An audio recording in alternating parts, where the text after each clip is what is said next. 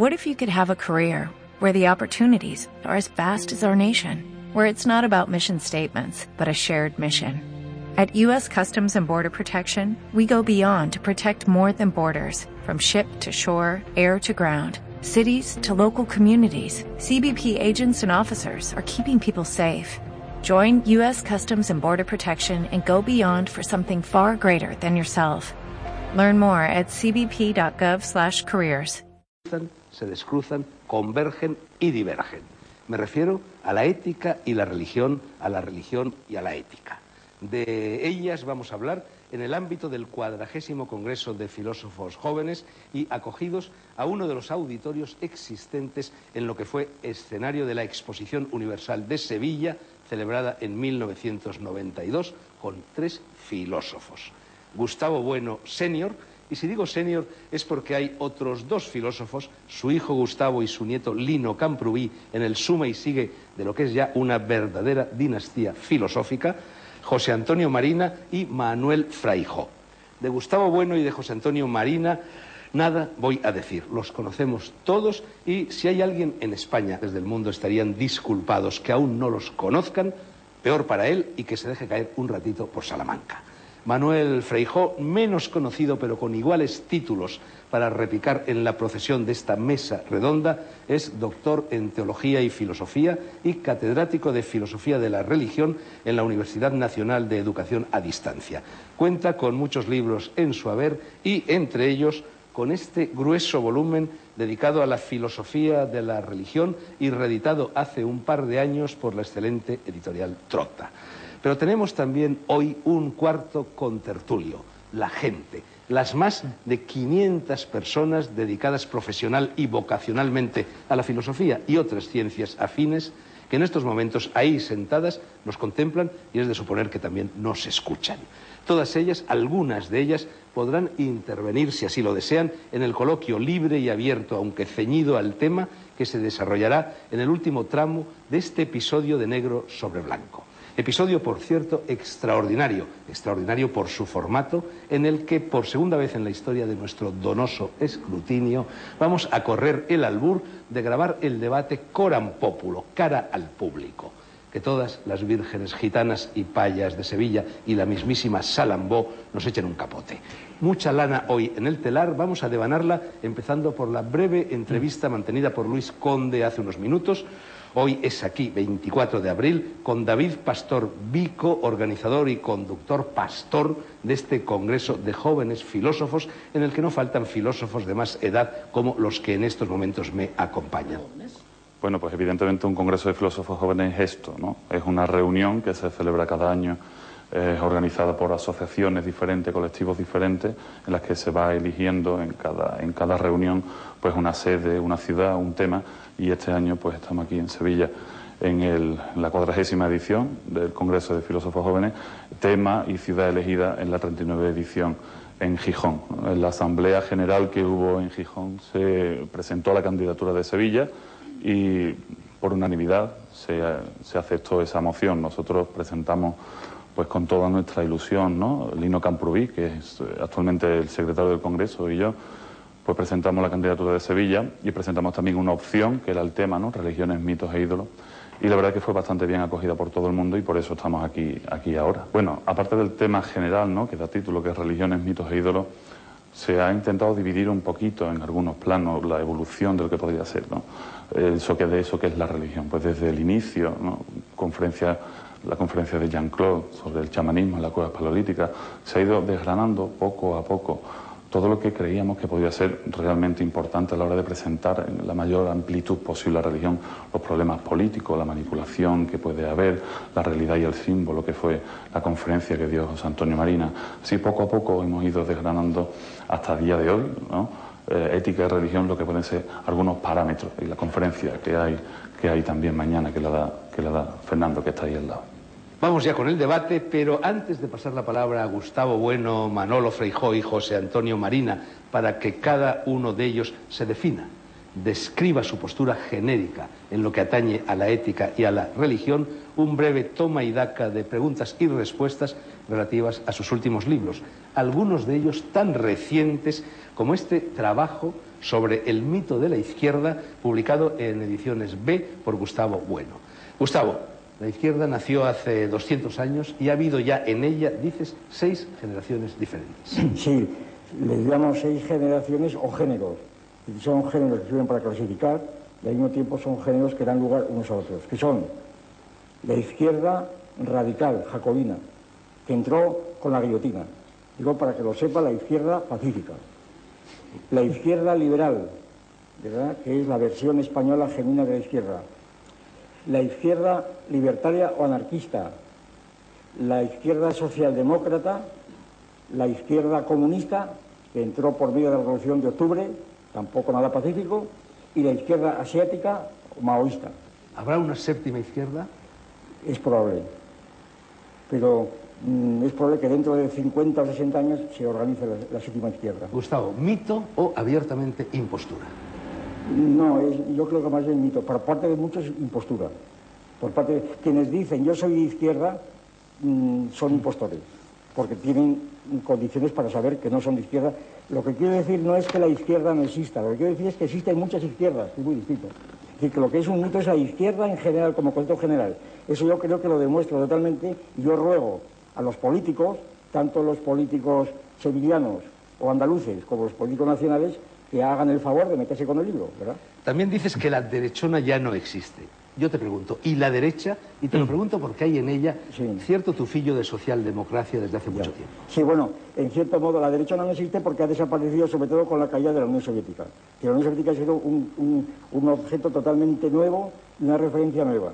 Por tanto, la derechona ya no existe.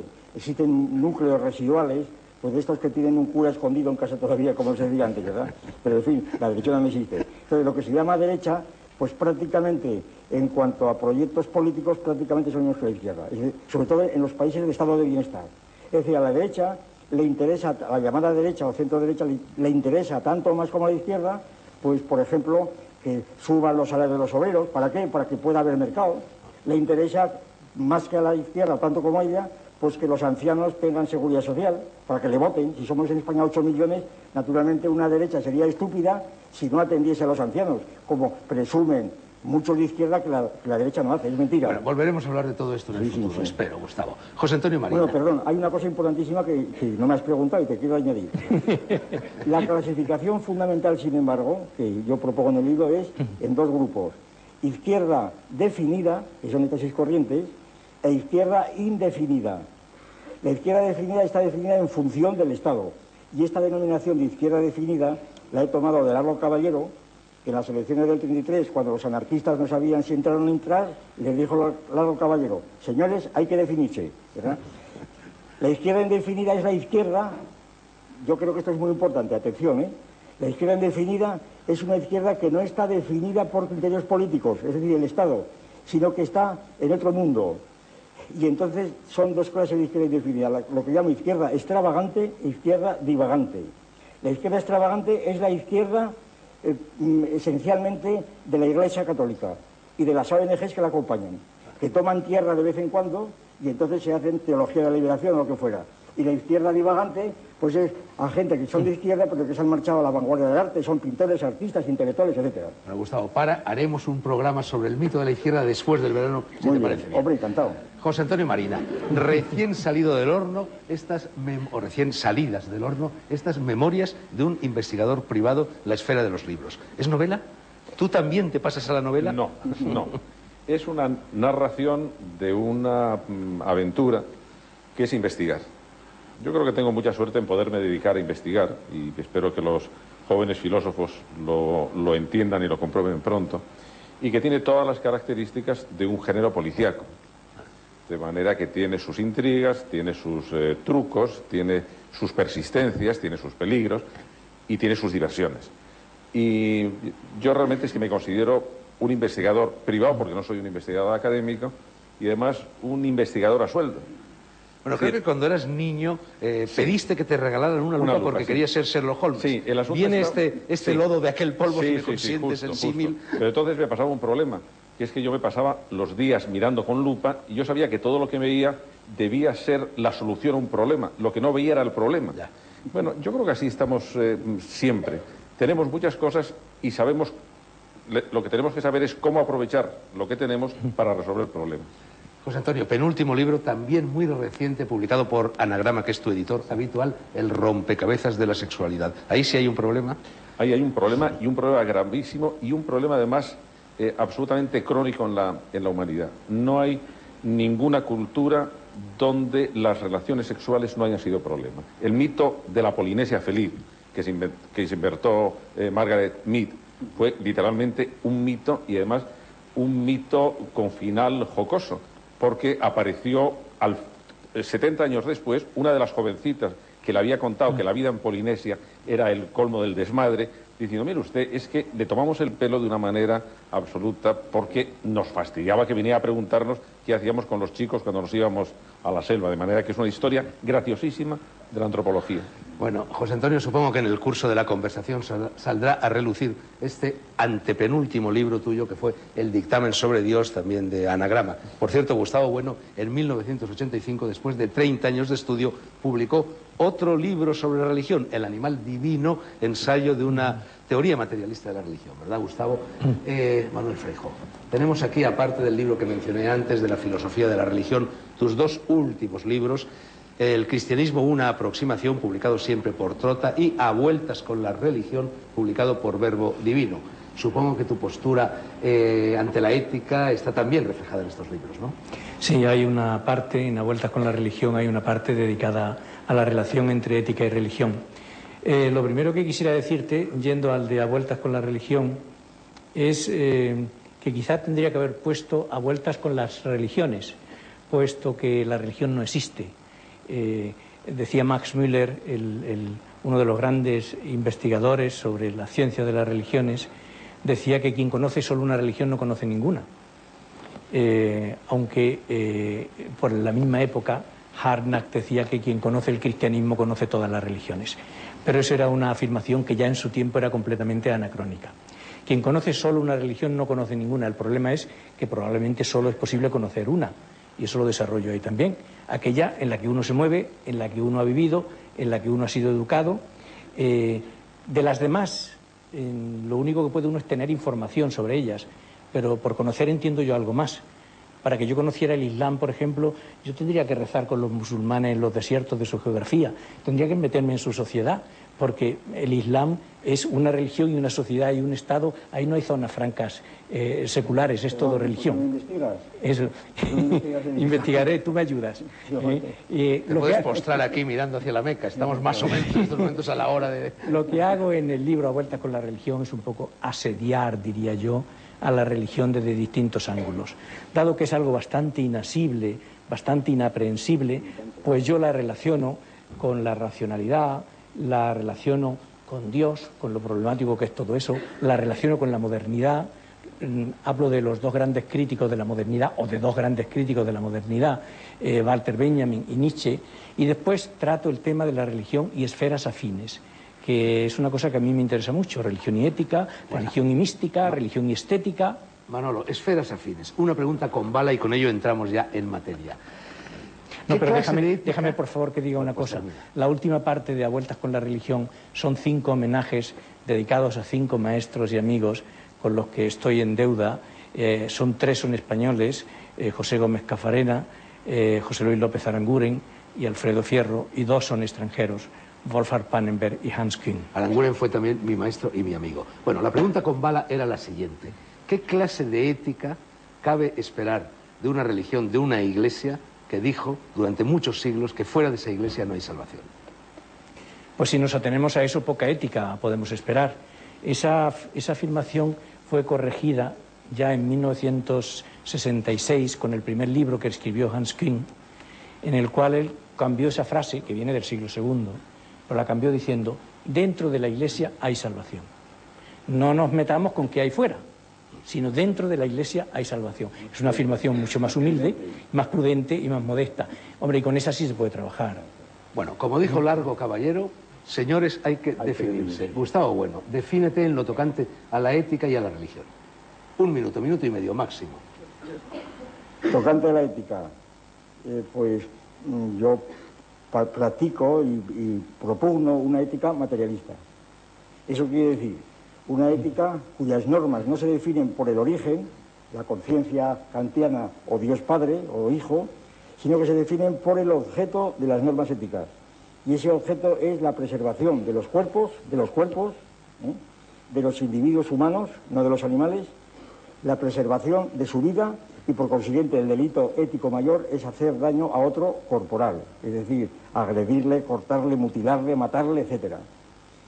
Y la, la religión, pues la religión es un proceso histórico, naturalmente, que empieza en el Paleolítico y que termina en nuestros días. Bueno, ha terminado antes, ahora yo no creo que haya plena religión, ahora la religión es otra cosa diferente, se ha ido transformando porque la, la religión desapareció prácticamente cuando se, desaparecieron los númenes.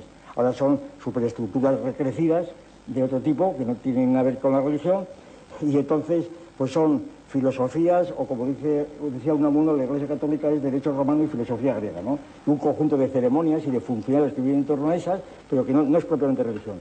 Y quizá quedan otros valores de lo sagrado que a mi juicio actualmente son principalmente el fetichismo eh, representados sobre todo en los museos de arte, los sacerdotes son los artistas, estos que protestan contra la guerra, que naturalmente se unen a los clérigos de antes que protestaban también contra la guerra. es el fetichismo de los salones de arte, de los artistas, y quizá los valores de lo santo, que tampoco son estrictamente luminosos, que hoy día son los valores centrales, puesto que lo santo es lo que quizá hoy más... Eh, lo santo que no tiene nada que ver, según esto, con los fetiches ni con los númenes. Y, termino diciendo, la ética y la religión en principio no tienen nada que ver. José Antonio Marina, tu postura. Pues mi postura en esto es muy tajante. Creo que hay que distinguir entre moral y ética. Moral es el sistema normativo de una sociedad, de una cultura o de una religión y por lo tanto hay tantas morales como culturas. Eso nos mete en un callejón sin salida, por lo que necesitamos elaborar una ética transcultural, es decir, una ética universal. Y como tercera tesis, las religiones que estuvieron en el origen de las morales tienen que someterse para ser aceptables, para ser aceptables a criterios éticos. Y cuando una religión no se somete a criterios éticos, es inaceptable. Y las religiones están acometiendo un proceso de acomodación ética, como por ejemplo tenemos eh, una, manifestación en la Iglesia Católica que por eso se ha ido desprendiendo de cosas clarísimamente eh, antiéticas, como era eh, la prerrogativa de la salvación, como era durante muchos, tiempos, durante muchos siglos negar la libertad de conciencia religiosa y, por ejemplo, también como la admisión de los derechos humanos como ética laica que durante mucho tiempo fue visto con mucho recelo por la Iglesia Católica para luego cambiar de idea. Yo creo que ese es un proceso realmente importante. Manuel Freijo, ética y religión.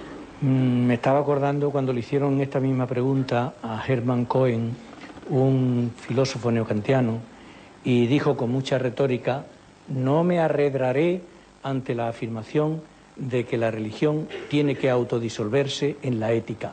¿Qué mayor gloria para la religión que autodisolverse en la ética? Y añadía, es más, puede que la única prueba que haya de la verdad de la religión sea su capacidad para autodisolverse en la ética. Digo esto para decir que esto es lo que ha ocurrido desde la modernidad, pero no va a ser mi tesis. Tampoco va a ser mi tesis lo que dijo Bertrand Russell, que decía que cuando se subía a un avión se interesaba más por la ética del piloto que por su religión. Últimamente habría que interesarse por las dos cosas, por la ética y por, y por la religión. Eh, bueno, ¿y tu tesis? Mi tesis es heredada, heredada de José Luis Aranguren, que habló mucho de la apertura de la ética a la religión él decía que había capítulos de la ética que no sabría cómo abordar si no lo hacía desde la religión. Ponía el ejemplo de la solidaridad, que él pensaba que dentro de Occidente solo es comprensible desde las coordenadas de la religión cristiana. Eh, yo eh, distinguiría dos clases de ética. Eh, en primer lugar, una ética que yo llamo de la inmediatez, que es una ética del día a día, que es una ética que se ocupa de los problemas candentes que hay eh, que se ocupa del reparto de lo que hay, de la igualdad, de la libertad, de la fraternidad, esto que entendemos por una ética del día a día. ¿no? Y después, aparte de esa ética de la inmediatez, yo, pues con Kant, con la escuela de Frankfurt, con Horkheimer, con toda esta gente, me abro, con Walter Benjamin, me abro a otro tipo de ética que se sobrecarga con preguntas para las que ella misma no tiene respuesta. Entonces acude a la religión no para pedirle prestada su respuesta, sino para pedirle prestado sus impulsos. Eh, eh, ¿Qué es lo que hace, por ejemplo, Bloch? ¿Me estoy pasando de tiempo? No, no, no, es que estaba pensando, estaba viendo que Gustavo Bueno que está refunfuñando. Gustavo está refunfuñando. A veces la cabeza negando, a veces pero, afirmando. Pero eso no es nuevo. Eso no es nuevo, ¿eh? Bueno, yo creo que quedan definidas las posturas. Sí. A partir de este momento la cancha es bien, vuestra. yo quisiera hacer una observación sobre la intervención nuestra, una, una reflexión sobre lo que hemos hecho. Vamos a ver si estoy de acuerdo con mi reflexión. Tú has preguntado que nos definamos. Nos hemos definido, pero yo quiero hacer constar lo siguiente, que aquí el único que se- ha definido soy yo. Porque aquí nadie ha dicho lo que es ética ni lo que es nada, sino simplemente se habla de ética suponiendo que se sabe. Se ha distinguido ética y moral, pero es que la moral son las normas que, que mantienen la cohesión de un grupo, sea ese grupo, sea la familia, sea el partido político, sea la nación, etcétera. Y las normas morales y las normas éticas suelen estar en conflicto, otras veces no. Y este conflicto es objetivo, esa es la cuestión, objetivo. Ejemplo, ejemplo, y esto en Andalucía es más urgente que en ningún lado. Eh, La, atención a los inmigrantes, la atención a los inmigrantes es una necesidad ética. Es decir, cualquiera que viene, vea a un inmigrante tiene que atenderle, darle de comer, darle dinero, etcétera, etcétera. Eso todo el mundo está de acuerdo, creo, con ello. Ahora ven, si a fuerza de actos éticos, en lugar de un inmigrante, llenamos España de 30 millones de inmigrantes por fuerza de ética, España se hunde, se hunde económicamente. Es decir, hay un conflicto objetivo y aquí no caben historias, ¿verdad? No caben historias. Y, y en cuanto a la ética y la religión, creo que son cosas totalmente distintas, absolutamente distintas, porque yo me atengo aquí a la máxima de, de Don Quijote, según Unamuno, cuando comparaba a San Ignacio, tu antiguo patrono, ¿verdad? Con San Ignacio con Don Quijote, y decía, decía San Ignacio que San Ignacio limpiaba al caballo por mayor gloria de Dios. Y Don Quijote lo limpiaba porque estaba sucio.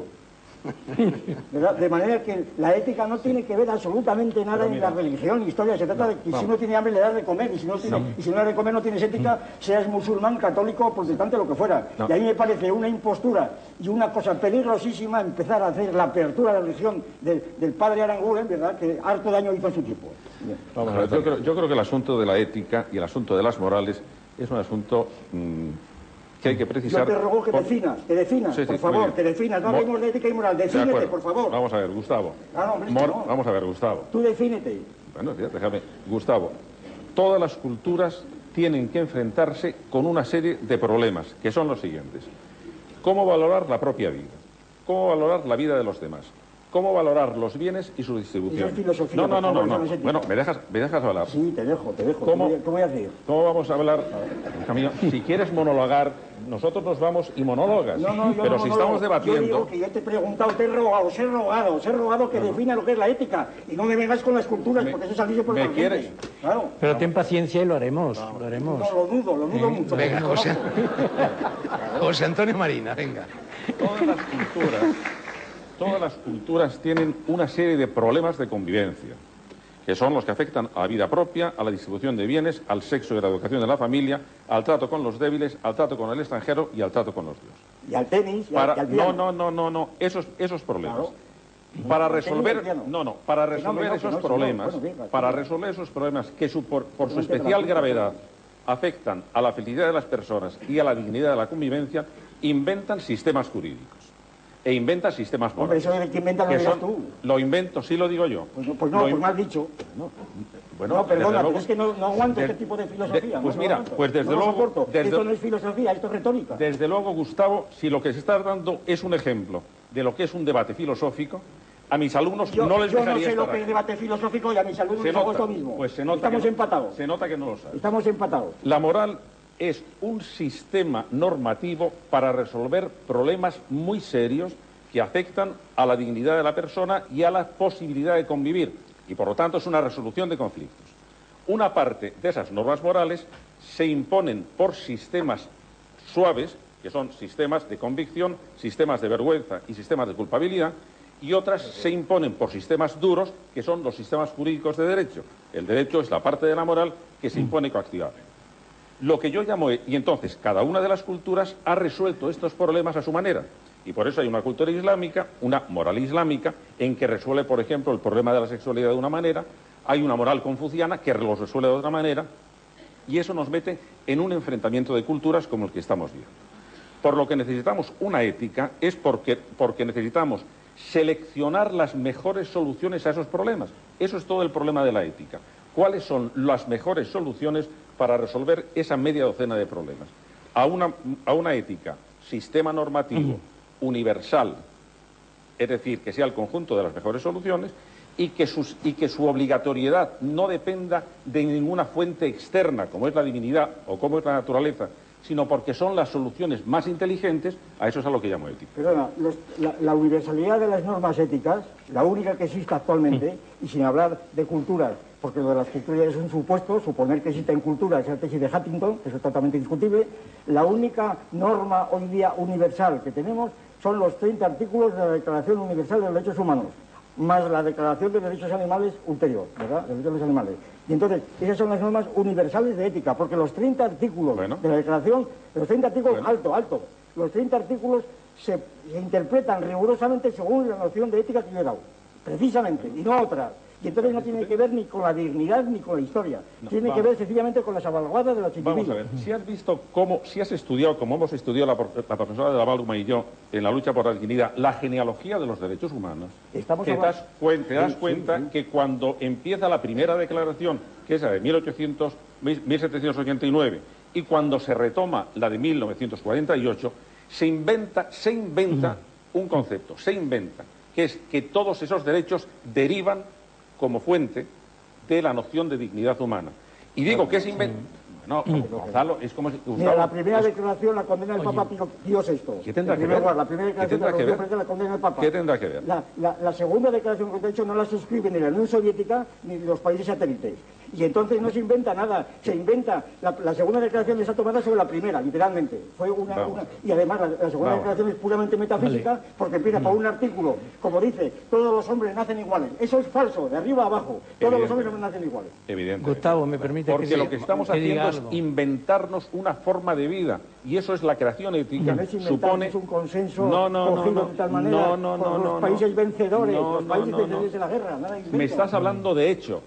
Así es como ha funcionado la Declaración de Derechos Humanos. Y yo no estoy hablando de cómo están funcionando ahora la Declaración de los Derechos Humanos, sino qué es ese proyecto. Mira, te puedo recordar una declaración de Maritain, que estuvo en la ponencia de, de la- de los derechos de la ONU. Claro. Dijo Maritain, estaremos de acuerdo en todos estos Claro que sí. contenidos siempre que no se nos pregunten por las razones. Claro que sí. Aquí ni razones ni dignidad ni pasa- historia. Era simplemente una resolución Cuenta- práctica, pragmática no, de lo que había lo que que pasa, Lo que pasa, Gustavo, es que no cuentas la mitad de la historia de esa afirmación. Cuando tres años después Maritain tiene que decir el, co- el- el discurso de apertura de la segunda conferencia mundial de la UNESCO, dice, pues ahora, desde entonces acá he descubierto una cosa, que hay una racionalidad social acerca de temas Hombre, éticos. Ah, bueno. Bueno, decir- cuenta toda la historia. Ah, que hace, que, se- principios. que se Gustavo. hace Bueno, venga. que se aprovechen la sabiduría ancestral de las personas, de la historia, de las culturas, para resolver estos problemas. No Una, decirlo. una... Manolo Frejo, No, coge sí, la sí, pelota. Sí, sí, déjame, déjame un momentín. definir? ¿eh? Sí, un mo- Bueno, ahora me defino. Déjame de, déjame de Cohen y de, Sí, y de, sí. y de, de Hans King, déjame de. Son buena de gente, ¿eh? Son buena gente. Gustavo, es que ¿Eh? tú tienes, es que tú tienes una especie de inquisitorial, de inquisitorial acreditación para decidir tú. No, lo que hable por sí mismo, que no me cite a- que no me Es decir, cite a- a- a- ¿quién, da, que quién da- quién el título, quién da el título de lo que es definirse? Tú, mira, eso es de Torquemada, perdona que te Oye, diga. no, no, oye, no es de Torquemada, es, Sí, es de es Torquemada. la regla elemental de una Es de discusión. Torquemada. Si Es- pero de si no, sabemos pero si acabas, no pero si acabas de decir que no Lo de. Torquemada es un golpe bajo Si que está muy mal. Venga. Gustavo, si acabas de decir que no entiendes, acabas de decir que no entiendes lo que es un debate. No me vengas tú ahora diciendo que eres. Oye, la- yo he dicho que no lo entiendes tú, estamos empatados. Y he dicho que a mis alumnos siempre me, los he tratado así. Bueno, vamos a ver lo que opina Manolo Bueno, Freijo. Manolo. a, a mí me cuesta mucho hablar así, ¿verdad? En- Con toda la razón, Manuel. yo Hombre, prefiero... son toda la razón. en el fondo. Prefiero... Mira, ¿sabes lo, indignante, ¿sabes Gustavo. lo que te puedo decir? O sea, que- Mira, que- Gustavo, a mucha honra, ¿sabes? No, a mucha honra. No, no, mira, no, no, no, no, Gustavo. No, no, mira. Gustavo. Antes, No, antes impertinencias no. Somos personas adultas y somos personas educadas. Oye, todos somos yo así educadas no de sigo el uno debate. educadas de otro. Yo así Oye, no pues si te sigo quieres el marchar, te debate. marchas. Yo, yo escuchando éticas de este modo, yo también me marcho. Ah, bueno, yo pues no aguanto oye, la mira, márchate, por favor. Yo también me marcho. Oye, por-.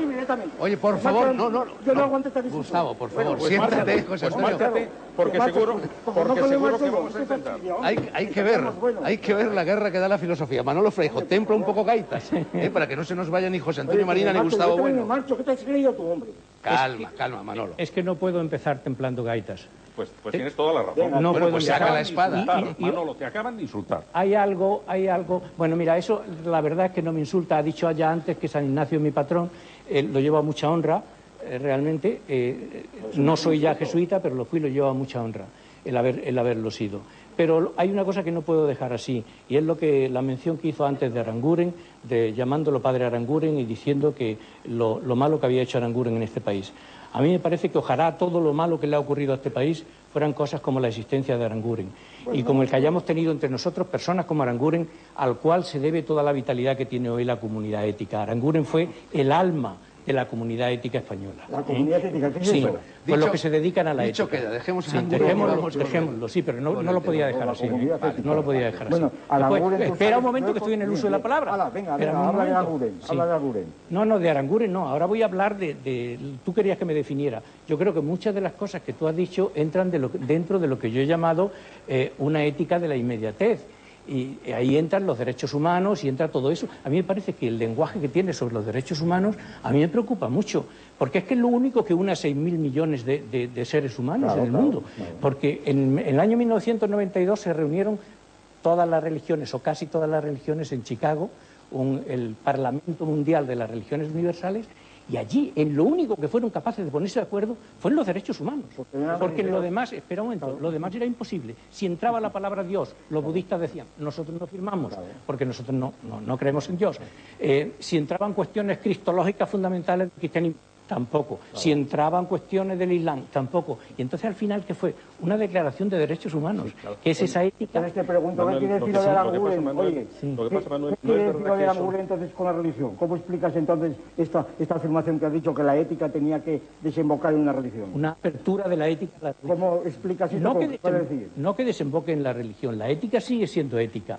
Lo que está es abierta a la religión. A las diferentes religiones. A las diferentes religiones. O sea, uno es Y a- Islam, etcétera. Bien, Claro, claro. Bien. Y abierta en el siguiente sentido. Aranguren entendía que la ética y la religión no son saberes sectoriales, sino que son eh, mm, dos saberes que buscan un poco la totalidad. Me explico.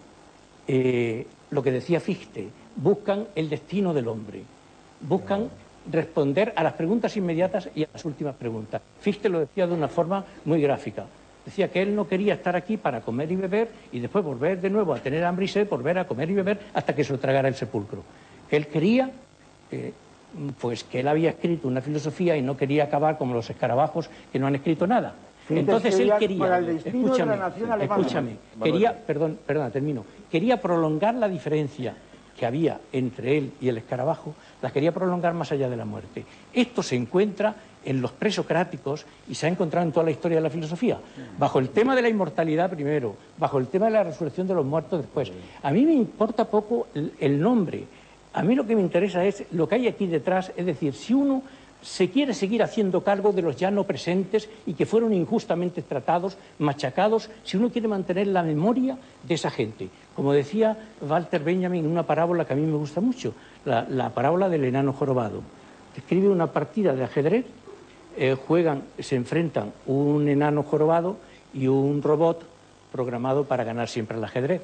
Juegan en una mesa de cristal que parece transparente por todas partes. Y entonces se supone que el robot va a ganar todas las partidas del ajedrez. Pero este aquí, que debajo de la mesa se sienta un enano jorobado, dice Walter Benjamin. Ese enano jorobado es la teología, es la religión. Y dice Walter Benjamin, que era marxista, ¿eh? no era cura. Walter Benjamin no era cura, era marxista. Era marxista. Y dice Walter Benjamin, no está de mal, no está de más recurrir a la ayuda del enano jorobado, es decir, acudir a la ayuda de las tradiciones religiosas, no para asimilar sus respuestas, Frejo, tú comprenderás- sino sus impulsos. Yo Tú quiero- comprenderás que juntar el enano jorobado con, Oye, con la filosofía es una cosa tan gratuita de Walter Benjamin Oye, Fer- como Fernando. cualquiera, que eso no dice absolutamente nada. No, eso es una pura, Fernando, una pura humilía que no dice nada. Vamos a escuchar a Fernando, José Antonio no, Marina, ¿sí? Yo, que, ya sabes que he participado en muchos programas tuyos y nunca lo hemos hecho. Yo en este programa te rogaría que dieras orden de palabra. Bueno, en vez de dar orden... en- Mira, Manuel, paso, paso lo siguiente. Es verdad Estaría que la- bien, en las reuniones que ha habido, en las reuniones que ha habido Mm. de los parlamentos de las religiones, sí es verdad que ha habido una especie de consenso en temas éticos y no en temas religiosos. Pero, sin embargo, ese consenso Mm. ha sido marginado por las iglesias. El mismo Hanskin lo estaba diciendo. Y ese es un problema de tipo histórico, político y cultural muy serio que tenemos ahora. En este momento se están volviendo a acentuar los enfrentamientos culturales religiosos, es decir, que una moral se está enfrentando a la otra moral, y, y- y entonces lo que sí tenemos verdaderamente necesidad urgente de hacer no es descubrir ninguna ética, porque la ética no está en ningún sitio. Tenemos que construir una ética que permita resolver esos problemas que son problemas fundamentales para, para la convivencia. Y en este momento hay mucha indecisión respecto de las religiones, a estar dispuestas a someterse a criterios éticos. En personajes que figuran o que acuden a, esos parlamentos, sí, pero en el bloque dogmático de las religiones hay muchísima resistencia a someterse a criterios éticos. Bueno, orden de palabra y peso de la actualidad. Eh, antes de que lleguen los anuncios, me siento obligado a formularos una pregunta. Este programa se concibió hace diez meses, pero los recientes sucesos de la Guerra del Golfo lo convierten casi casi en un programa periodístico, en un programa de actualidad. Yo eh, os dirijo la pregunta de qué pensáis vosotros acerca de la intervención, la relación de la ética y de la religión con lo que acaba de suceder en Irak. Orden de intervención, orden de palabra, Gustavo Bueno. Una intervención cada uno. La guerra del Irak, a mi juicio, y según los conceptos que he manejado, cosas que por lo menos son operativos, y permito decir que los vuestros todavía no sé cómo van a funcionar, porque una ética que está por descubrir, no se puede hablar, pero en fin. Según los conceptos que he utilizado, la guerra del Irak pues es éticamente reprobable, totalmente reprobable, puesto que allí supone la tortura, la muerte, la mutilación de mucha gente. Ahora bien, la guerra del Irak políticamente pues tiene múltiples justificaciones porque, como he dicho antes, la ética no es lo único. Entre otras cosas porque los estados de bienestar que piden la paz pueden vivir gracias al petróleo que se saca del Irak y que si no lo coge Estados Unidos lo coge China, etcétera, etcétera, o, o lo que sea. Y por consiguiente la guerra del Irak es la el único fundamento o uno de los pocos fundamentos que puede haber para que se mantenga un orden internacional, un orden real, político, no ético, porque el que mantiene el orden internacional es la política y no la ética. Y, y además lo mantiene la fuerza, únicamente la fuerza, la fuerza militar, es el único que mantiene el orden internacional. Lo demás es todo retórica, ¿verdad? Porque si se acaba el orden internacional de alguien que tiene autoridad para imponerlo, entonces el desorden es total. La- el dilema famoso de Goethe, prefiero la injusticia al desorden, ¿verdad? La injusticia es palpable, pero fuera de la injusticia el desorden es todavía peor. De manera que entonces hablar sin más contra la guerra en nombre de la ética es sencillamente no tener ideas políticas.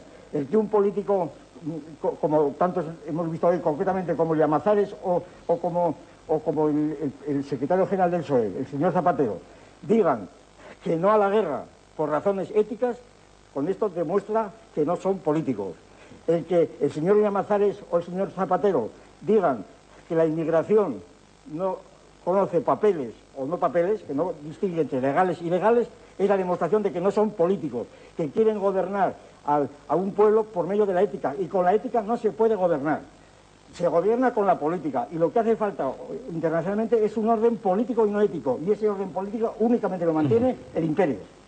Manolo Feijóo, guerra, ética, religión. Eh, Gustavo, ahora te doy permiso para que me llames poeta y teólogo y todo lo que quieras, porque reconozco que lo que voy a decir pues está fuera de órbita. Y es que mm, yo lo he pasado muy mal en esta guerra y pues me parecía anacrónico el que después de tanta creación literaria, de tanta creación filosófica, de tanta poesía, que después de Gandhi, después de Juan XXIII, después de Martin Luther King, que podamos volver a vivir lo que hemos vivido, me parece algo completamente anacrónico y algo que yo no hubiera esperado ya tener que vivir. Y desde el punto de vista de la ética y desde el punto de vista de, la religión, eh, primero de la ética. La ética siempre en el tema de, la guerra, eh, para que una guerra fuera justa, pues ponía diversas condiciones. Primero que fuera legalmente eh, declarada por la autoridad competente. Esto me parece que no ha ocurrido en este caso. La autoridad competente hubieran sido las Naciones Unidas y el Consejo de Seguridad, cosa que no ha sido. estoy yo hablando, estoy yo hablando. en segundo lugar, que fuera una causa justa eh, eh, que fuera por legítima defensa, me parece que es la única causa justa que puede haber. En tercer lugar, se decía, si me acuerdo bien, que la violencia fuera proporcionada. Madre mía, ha sido proporcionada la violencia. ¿Y proporcionada a qué? Y en, último lugar, en último lugar se decía que el objetivo final fuera la paz. Entonces, desde la ética a mí me parece que es una auténtica aberración y desde la religión, pues exactamente igual. Lo que pasa es que las religiones tardan mucho en darse cuenta de todas estas cosas. Yo recuerdo, y si me permitís, parece que no se puede citar a nadie, pero si me permitís citar, pues yo citaría cuando el 14 de agosto de 1914, una buena mañana, leyendo el periódico, el teólogo Karl Barth vio la declaración de guerra, de la Primera Guerra Mundial, del Kaiser Guillermo II y se, dio, y se dio cuenta, se dio cuenta, no, no, yo no había nacido todavía, se dio cuenta de que había sido redactada por Harnack, el mayor teólogo protestante de la época, y que había sido firmada por los 92 intelectuales, teólogos, filósofos, etcétera, más importantes del momento. Y en ese momento dijo, hasta aquí hemos llegado esta teología no vale, este tipo de religión no vale, esa era la teología liberal, vamos a hacer otra, y esa otra fue la teología dialéctica, que ya no reconciliaba a Dios con todo, hasta con la guerra, como hizo la teología liberal, sino que daba un salto. Decía, Dios es lo totalmente distinto, Dios es pared de fuego, hay una diferencia cualitativa entre Dios y el hombre, vamos a, tomarle, vamos a tenerle más respeto, etcétera. Entonces, hasta en eso han sido eh, tardías las religiones, ¿verdad? En comprender los, motivos que pueden llevar a una guerra. José Antonio Marina, última intervención antes de la publicidad. Mm, eh, Hitler quiso imponer, el imperio de Hitler quiso imponer una paz hitleriana, el imperio de Stalin quiso imponer una paz stalinista. El problema de consagrar como fuente de la real política simplemente la fuerza nos regresa justo a la antítesis más poderosa que hay de la ética, que es la ley de la selva.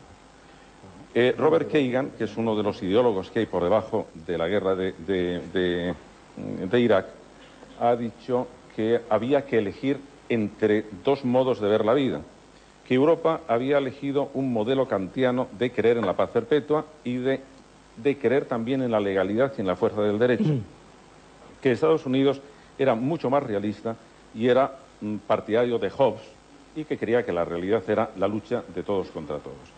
Hombre, desde el punto de vista de lo fáctico, tiene sin duda alguna eh, razón eh, Hobbes, la guerra de todos contra todos. Respecto de lo que sería bueno que hubiera, no la tiene Hobbes, la tiene Kant. Entonces, la ética no está hablando de lo que hay, de eso lo hace la sociología. La ética está hablando de lo que sería bueno que hubiera. Y entonces de intentar organizar los sistemas normativos, los sistemas políticos y los sistemas jurídicos para intentar acercarnos a lo que nos parece que es un procedimiento mm, decente de vivir. Ahí las religiones no han seguido normalmente, eh, Manuel, esa, mm, esa, senda porque las religiones han sido muy belicosas. Es decir, la historia de las guerras movidas por religión han sido terribles. Esa es una de las razones por las que yo creo que deben someterse a criterios por encima de la religión y, de hecho, lo van, lo van, eh, eh, lo van haciendo. La guerra de Irak hay otro asunto. Una guerra puede ser necesaria, lo cual no quiere decir que, sea justa. Puede ser necesaria, igual que puede ser necesario que yo mate a una persona para defenderme. Entonces, si estamos hablando de una noción, digamos, más, eh, más pura de lo que es la justicia, lo necesario no tiene por qué ser justo. Matar puede ser necesario. Si las situaciones son tan sumamente disparatadas que hacen necesario alguna, alguna cosa criminal el hecho de que pudiera decirse, a, lo mejor incluso, que la guerra de Irak... ¿Tú crees que aquí lo era? Yo creo que en este caso no lo era. No lo era. Yo creo que además en este caso no lo era. Y que la justificación, y que la justificación de que era necesario atacar Irak para defendernos de armas masivas, por ejemplo, que no han aparecido, o porque Irak fuera un problema. Por eso, fíjate que se han ido alternando las razones. Unas veces eran para poder defendernos del poder de las armas defensivas de Irak, otras veces era por favorecer la- el paso a la democracia del, del pueblo de aquí. Oye, son dos razones completamente diferentes. O una o la otra. O una o la otra.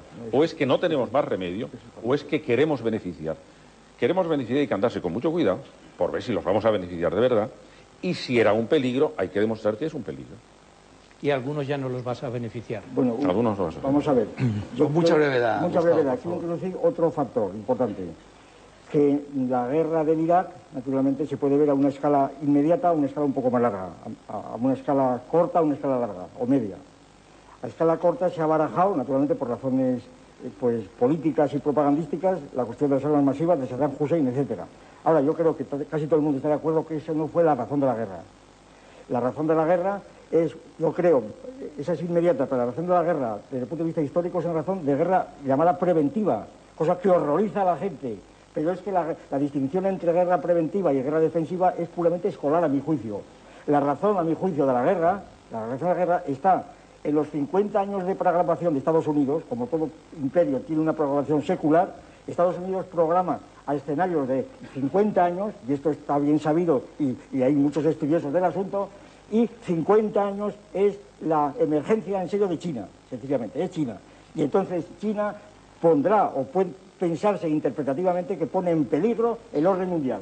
Y entonces esa es la razón que históricamente a posteriori podría justificar esta guerra. Precisamente mantener el orden mundial, que es el orden capitalista y que es el orden del estado de bienestar. Y entonces, naturalmente, será injusto todo lo que se quiera, pero es una guerra, puesto que la realidad es realmente la de Hobbes o la de Hegel. O la de El Hegel. único problema es que esto, en fin, que esto no lo oigan nuestros periódicos y decidan que lo que tenemos que hacer son políticas preventivas, que era lo que hacía Franco cuando cada vez que iba a visitar un país, a una, Lo que a hacía a una Pratko y ciudad... Napoleón y Luis XIV. Claro, claro, y claro, fantástico, claro, y en, en estupenda compañía. Hombre, no es ese, ahí es precisamente, ahí es Y precisamente... Gandhi, y Gandhi hizo lo que pudo hacer, porque no pudo otra cosa. además, Precisamente budista. porque eso es lo que hacen todo el mundo, es por lo que hay que introducir un juicio ético. Es decir, lo hará Pero todo el ¿quién lo mundo, introduce? pero es malo. ¿Quién lo- Tú has dicho, perdóname, tú has citado a Kant. Muy bien, se ha citado muchas veces. Tú sabes perfectamente que la paz perpetua de Kant fue tomada por el presidente Wilson en la Primera Guerra Mundial y con ello funcionó la Sociedad de Naciones, a la cual Estados Unidos no, se apuntó. Tú sabes que con motivo de aquella discusión de- de- de- de- del presidente Wilson se suscitó una cuestión sobre la deslegitimización de la guerra y la instauración de un Tribunal Internacional de Justicia que duró todos los años 20, que terminó con el pacto Aristides-Briand, ¿verdad? Y poco después empezó la Segunda Guerra Mundial. Es decir, todo aquello, y el, y el protagonista fue Walter Blindman, el, columnista famoso, que es el que demostró la absoluta inocuidad de los argumentos de los filósofos, entre ellos estaba Dewey, ¿verdad? En donde todo aquello defender un tribunal de justicia que dictaminase lo que debía hacer, esto no tenía ninguna fuerza, porque ¿quién podía aplicar, esto lo digo por el juez Garzón, quién podía aplicar las sentencias de un tribunal de justicia internacional? La ONU, pero si la ONU no existe, la ONU se nutre de sus socios. La ONU, la ONU se nutre de sus socios, por tanto, y además hay un derecho de veto. Por consiguiente, si Estados Unidos o cualquier grande que tenga potencia militar pone el derecho de veto, es tan legal como si no lo pone. Es decir, la ONU es, un- es una fantasía. Bueno, eh, José Antonio María, con No, muchísima es- no, brevedad porque tengo que dar paso a los anuncios. Que decir que la ONU no existe porque es solamente el conjunto de sus miembros es como decir que el poder jurídico establecido de una nación no existe o que el poder de la democracia no existe porque al fin y al cabo no es nada más que la suma de los poderes de sus miembros. No, no, Lo estamos- que digo es que el Poder Judicial, lo que quiero decir, lo que quiero decir es que el Poder Judicial de una nación, y esto es una tesis que defiendo arriba y abajo totalmente, el Poder Judicial de una nación no existe si el Poder Ejecutivo de esa nación no hace cumplir sus sentencias. De acuerdo, entonces, y entonces, claro, porque es- y entonces por tanto, no tiene poder. Y el, poder, y el Tribunal Internacional, si no tiene un poder ejecutivo, que tendría que ser un ejército internacional, Pero es- entonces no existe más que para hacer libros de ética. Pero, como, Moral. pero estás metiéndote en un positivismo jurídico de tal envergadura, Llámale como quieras. lo llamo, pues lo llamo positivismo jurídico. pues muy bien, pues de acuerdo. pues Lo cual quiere decir que lo único que hay real es la fuerza y que todos los demás son pues una especie de manías de, no, no, de- eso lo dices tú, eso lo dices tú. No, no, no, El que tiene la fuerza la tiene por algo, Sin ¿verdad? La duda, tiene por algo. claro, porque es, pues por y, el ejemplo, que, y el que es débil que espabile, ¿verdad? El que es débil que fantástico, espabile. fantástico, estupendo, estupendo, maravilloso. No, evidente. Justo, la ética es la respuesta de los débiles para protegerse de los fuertes. Pues sí, señorita, así es. Bueno, dejémoslo de momento así, por Es- favor. Esta especie de darwinismo feroz que estás diciendo, Darwinismo feroz, todo lo que quieras, es la realidad. Claro. No soy materialista. La ética, no soy en idealista. cambio, esa es la ética, en cambio... Yo soy materialista, no soy idealista. estupendo. Pero hay materialistas, bueno, pero hay materialistas, mm, hay materialistas éticamente serios y hay materialistas darwinistas Cuidado, sociales. cuidado, eh, cuidado, eh. Cuidado. no, no, Gustavo, no puedes estar diciendo que lo único que hay es lo que hay y que no se puede pensar en otra cosa porque la ética no piensa en lo Yo que no hay. digo eso, por favor, no digo eso. eso. Tus categorías traducen mis ideas de ese modo, no digo eso. Yo he dicho que la ética, que la ética la he definido bien, la he El definido. Es el único que me he esforzado en definirla. no puedes- Vosotros no la habéis definido. Y estamos Gustavo, hablando aquí por si Ya hablar. sabemos que eres el mejor, si eres el mejor, si yo estoy dispuesto a decir que, Que eres no el soy mejor. el mejor, que yo lo, que pido es una definición. Lo no único pido que- retórica, ni poemas, ni, ni historias, ¿verdad? Lo Bueno, y único lo que yo pido ahora es una pausa para los anuncios, puñeta.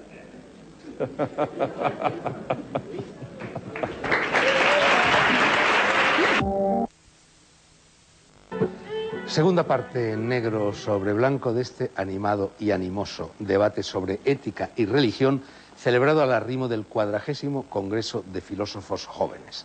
Intervienen, están interviniendo en él Gustavo Bueno, José Antonio Marina y Manuel Fraijó. Ya saben que estamos en Sevilla, en el auditorio del edificio Expo de la Cartuja, y también saben, lo dije al comienzo del programa, que ahora va a participar el público. Más de 500 personas abarrotan la sala. Primera pregunta, formulada, si es posible, también todas las demás, con brevedad y con claridad. Por allí, sí. Muchas gracias. Eh, yo quería preguntarle al señor don Gustavo Bueno eh, si no le parece poco eh, la consigna que se ha manejado sangre por petróleo, si no le parece suficiente razón, o si le parece suficiente razón, eh, el petróleo como justificación de, de la actual guerra de Irak. ¿Qué le, qué le parece este asunto? Muy bien. Respondiendo brevemente, pues me parece que es suficiente razón. Sería suficiente razón. Si el petróleo forma parte del orden internacional. Sin petróleo no podríamos estar aquí. Sin petróleo no tenemos luz, no, tenemos, no podemos hablar de ética siquiera, que no podemos comer. Sin petróleo nuestra sociedad se para. Si se paran los millones y millones de automóviles que hay, se para la sociedad. Y entonces digo, para terminar, que el petróleo, aplicando una idea de Marx, precisamente, cuando habla del, del esclavismo del algodón de Marx, ¿eh? Sin algodón, ¿verdad? No hubiera habido industria moderna. Sin esclavitud no hubiera habido algodón. Sin guerra no hubiera esclavitud. Luego las guerras, etcétera, forman una cadena necesaria en el materialismo histórico que conducen a la sociedad industrial. Es decir, el, el- el petróleo no es para que se lo beba nadie, es para que funcione el orden internacional, el estado de bienestar, sencillamente. Y entonces los que tienen el petróleo controlado, si no son unos, no son otros. Es decir, no es Europa, como se ha dicho, lo- los que estaban en una posición ética. Francia no se movía por la ética, Francia se movía y se mueve, como es bien sabido, por los intereses petrolíferos, con la EF, con los 6 dólares el barril que, le cuesta, etcétera, etcétera. Y Alemania lo mismo, y no digamos China, y no digamos lo demás. Es decir, cada uno de los países se mueven como host y como Hegel, es decir, el estado natural entre los países. Porque el orden internacional es un orden de equilibrio entre fuerzas. Únicamente es esto, y lo demás es pura metafísica. Es un orden de equilibrio entre fuerzas. Y termino. Y entonces, el que es débil, lo que tiene que hacer, por ejemplo, China, es desarrollarse para imponer su propio orden. Feijó quiere puntualizar Sí, algo, ¿no? no. A mí lo que me parece una aberración es que los Estados Unidos, que son el 5% de la población mundial, gasten el 42% de- del petróleo que se gasta. Ya empezando por ahí, eso ya es una aberración. Y después, lo del petróleo por sangre, por favor, por lo menos nos tienes que permitir a los filósofos, a los teólogos, como nos quieras llamar, nos tienes que permitir que digamos que eso de ninguna manera. Sí, sí, dilo, de dilo, ninguna dilo, manera. eso será así, Dilo, pero no debe ser así. Bueno, eso, eso no debe Es- ser. es lo que te ha estado diciendo- la cosa tiene bemoles. Lo que te ha estado diciendo José Antonio Marina. Soy vosotros Dios Padre, no soy yo. Pero no podemos confundir el es con el deberse. Bueno, Te lo ha ¿por qué estado no? diciendo Esa- José Antonio María Esa todo el distinción es tiempo. pura metafísica, pero en fin, nada. Y la metafísica nada es muy necesaria. Hombre, para ti, para mí no. Otra pregunta por... Ah, bueno, querías decir algo, José Antonio. Decir que el materialismo histórico es una religión peligrosísima, les advierto. Y decir que es una, es una aberración, es una confusión de términos indigna de tu inteligencia. Bueno, otra pregunta, por favor. Eh, la pregunta respecto aquí se mencionó a Hayek y demás, pero eh, vuelvo al tema de por qué hace falta la religión en el asunto de las relaciones laborales internacionales. Yo creo que no hace falta religión. Es decir, hace falta no hace derecho. falta derecho, Hace falta ética y la forma coactiva de la ética, es el, el derecho. Esa era la tesis que usted mantenía. Entonces, sin religión. Entonces, ¿de dónde se nutre la ética? Del derecho positivo No, real, concreto, no, no. El- derecho viene de las necesidades de las No, empresas no, a nivel no, internacional y de las leyes del mercado internacional. No, hombre, lo que eso me lo estás- dicen especialistas Lo que en- me estás en diciendo relaciones es que laborales lo que me estás diciendo y en con eso muchos es datos materiales delante. lo que me estás Y diciendo. lo demás y- es idealismo. Yo veo mucho Hombre, idealismo. claro. Bendito idealismo, asunto, claro. Bendito idealismo. Es Sí, decir, sí. lo que estás diciendo ahí, te está- el- lo que está en el fondo de esa cuestión es que no se puede justificar una ética laica. Que- Una ética- y eso es lo que han estado diciendo durante mucho tiempo las iglesias. Yo te digo que sí, no te lo puedo que no se puede justificar ahora. justificar una ética laica. Sí, sí, no se puede justificar. Según las iglesias. No, no, entonces no es, de- entonces no es laica, entonces es eclesial. Por Claro eso, que se pero según yo no una hace ética falta una ética religiosa para No, no, no, no, no, no. internacional, para el No, no, para las relaciones laborales. Hay modelos económicos que los Eso es, otra, explican sin es una tecnología, eso es una tecnología. Bueno, vamos a ver. Una voz femenina, me parece que había una chica que levantaba la mano. Sí, por favor, el micrófono. Que hasta ahora no hemos escuchado a ninguna mujer. Eh, son dos preguntas para el profesor eh, Gustavo Bueno. Eh, lo primero, usted define el panorama político en función de lo que hay. Hasta ahí estamos de acuerdo. La fuerza manda. Mi pregunta es si usted se siente éticamente cómodo en este panorama político. Segunda pregunta. Dice usted, no se gobierna con la ética. Y pregunto yo, ¿es posible gobernar sin ella? Muy bien, muy bien, muy bonito. Muy bonito. Preguntas muy académicas, muy bien. Que si me siento cómodo con la ética, hombre, a mí me da pena, como a usted y como a todo Cristo, ¿verdad? Aunque no sea cristiano, pues que le maten a un niño, que le torturen, eso le da pena a todo el mundo. En ese sentido no estoy cómodo.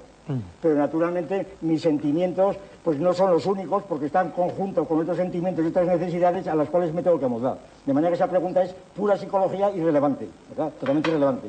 Que yo me sienta incómodo no quiere decir que las cosas también me siento incómodo en esta silla de alabando de este modo. Me siento incómodo, pero estoy aquí.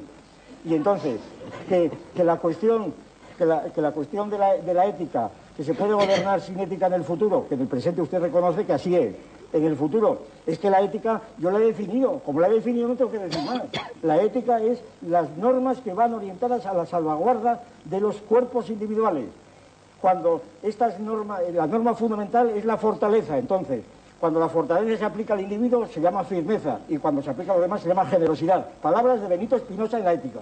Entonces, si, si, dice usted que si se puede gobernar sin ética, hombre, evidentemente no, porque todo el mundo tenderá, tenderá a, cumplir las normas éticas, pero otra cosa es que las pueda cumplir. Y la política es precisamente la dificultad de la política y de la moral, consiste en que la ética es algo abstracto, sencillamente, es algo abstracto. Es una realidad, pero abstracta, que tiene que estar combinada como todo principio, es decir, no hay un solo principio que pueda funcionar por sí mismo. Eso es una cosa elemental en teoría de la ciencia. es, es imposible que un principio produzca más ese principio. Los principios tienen que estar combinados con otros y al combinarse con otros se modean, se limitan, se contradicen.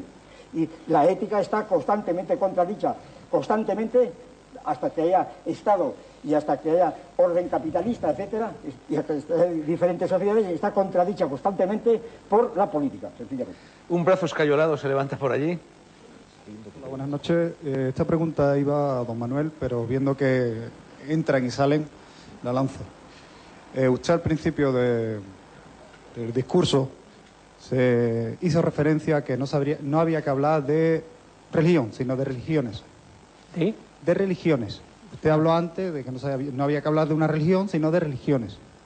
También tenemos que hablar de éticas, y si hay muchas éticas, ¿es la religión la que nos hace ver si esta ética es la que vale, esta ética no es la que vale?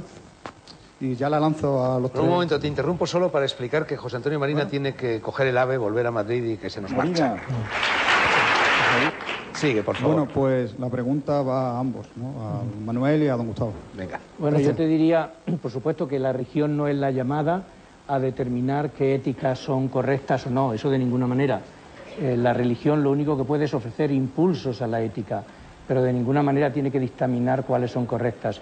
Y efectivamente, eh, aunque hay una ética que te la van a exigir en cualquier país a donde tú vayas, no te van a preguntar por tu religión, pero te van a obligar, entre comillas, a que te sometas a determinadas normas éticas. En ningún país vas a poder matar, ni robar, ni mentir. O sea, hay uno- un acervo común arduamente conquistado por la historia de la humanidad que me parece que lo tenemos que conservar. Otra cosa es después cómo se fundamentan esas éticas. Hemos tenido en Occidente eh, durante mucho tiempo, hasta el siglo XVIII, diría yo, pues la ética ha vivido a la sombra de la religión. eh, eh, era la religión la que imponía sus normas dentro de Occidente. E incluso hubo genios religiosos que colaboraron a esto.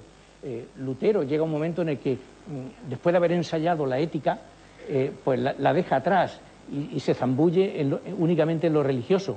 Os recuerda los tres estadios de, de Kierkegaard. El estadio primero, el estadio ético, es el estadio segundo, y en ese estadio uno, en el estadio religioso uno suspende la ética, la suspensión de la ética. Entonces, eso ha hecho que durante 18 siglos realmente la religión viviera a la sombra de la ética, pero desde el siglo XVIII para acá es todo lo contrario. El primer episodio fue incluso dramático. El primer episodio se dio en Jena, un filósofo, Fichte, dijo, lo que importa es el orden moral del mundo, eso es Dios, y no necesitamos ningún otro Dios perdió la cátedra, pidió ayuda a Goethe, ni Goethe le ayudó porque tampoco Goethe estaba en situación de poder prescindir de la fundamentación religiosa de la ética en ese momento. Y desde el siglo XVIII para acá, efectivamente, es la religión la que vive a la sombra de la ética. Perdona, lo que, dice, lo que dijo Fichte es esto, pero con este supuesto. Es preciso imponer el orden moral de Alemania. También, también, Es Alemania. Eso fue después. bueno, no, pero es Alemania, es Alemania sí, Y entonces Alemania, y, es el Kulturkampf y toda la historia de Alemania desde entonces. Y entonces es Alemania. Es decir, que no es el orden moral. El orden moral es una abstracción completamente que cada uno lo entiende a su modo. Y esa, es la, discrepancia principal que tenemos entre las cuestiones.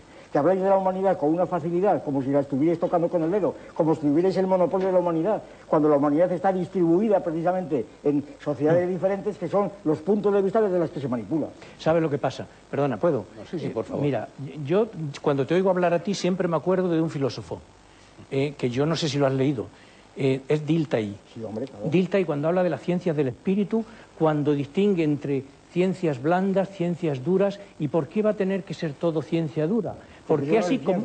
Eh, por lo menos permítenos que haya saberes. Cuando, cuando Dilthey habla de la ciencia del espíritu, en realidad está hablando de saberes y está hablando de biografías. Es el gran inventor de la biografía en filosofía, junto con Unamuno. Sin esto no habría... Aquí estamos hablando de definiciones. Nos ha dicho ¿Por que nos qué definamos. de definiciones? No estamos hablando de Nos ha dicho el, director del programa que nos definamos. bueno, pero eso fue al principio, Gustavo. bueno, bien, pero, desparramaros un si poco. No, si no, no, nos hemos definido, estamos hablando de nada. pero de nada. Estamos aquí intercambiando, pues, eso, bolsitas y nada. Podemos, nos podemos definir describiendo. En este, en este, en este, en este, en este experimento, yo creo que volvemos a tener otra vez la evidencia de que las tesis a las que tú estarás tan adicto, las tesis de Habermas, del diálogo, que son totalmente utópicas. Es decir, que no es posible el diálogo que el diálogo acaba siempre así, impermeables, cada uno en su posición. Basta ver una discusión del Parlamento en una sesión de control al gobierno, lo que fuera. Es imposible discutir. El diálogo, somos más bien mónadas lainicianas, ¿verdad? Donde cada uno... es imposible, somos dos mónadas, ni, me has entendido ni te he entendido. Bueno, yo, creo que te he entendido. ¿Tú crees que...? Yo a ti no.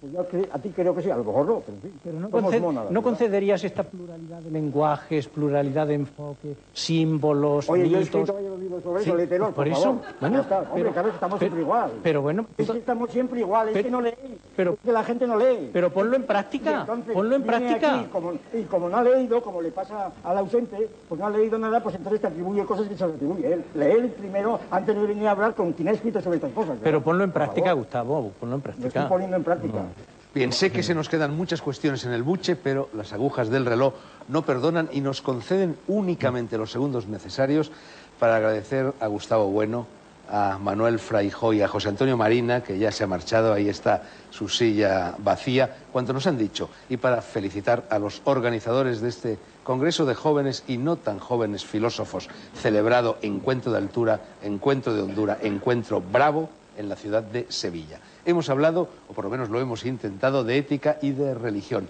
Tendremos que seguir haciéndolo, no hay en esto punto final. Mi gratitud asimismo al medio millar de personas que han asistido al Congreso y que con su presencia y con sus preguntas han animado este cotarro que ya estaba de por sí suficientemente animado. Termina negro sobre blanco, pero volveremos a estar con ustedes dentro de siete días. Filosofen en el ínterin, un poquito. Más Platón y menos guerras. Buenas noches. Muy bien. Cuando se la guerra, ¿eh?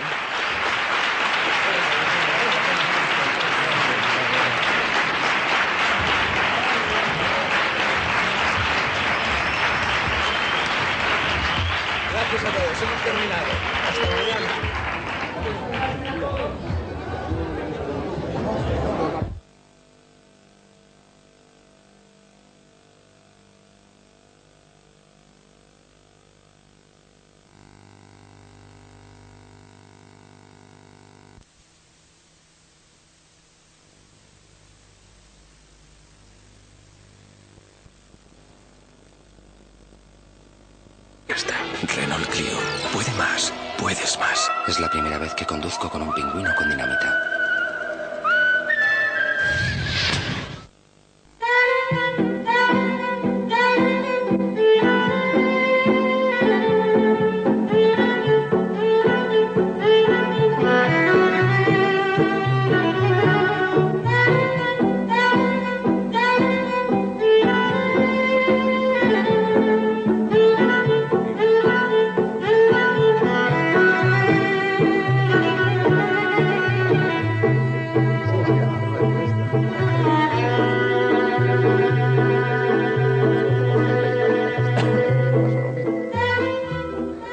Sobre blanco, Biblioteca Andalusí de Tombuctú, Fondo Cati o Cuti y presencia andaluza en la curva del Níger, exposición dedicada a todo ello en la sala San Hermenegildo de la ciudad de Sevilla, hermosa cúpula, y cinco contertulios cuyos nombres no voy a repetir. Nos queda mucha aventura por delante, hay que aprovechar el tiempo. Miguel, tú querías eh, puntualizar algo acerca de.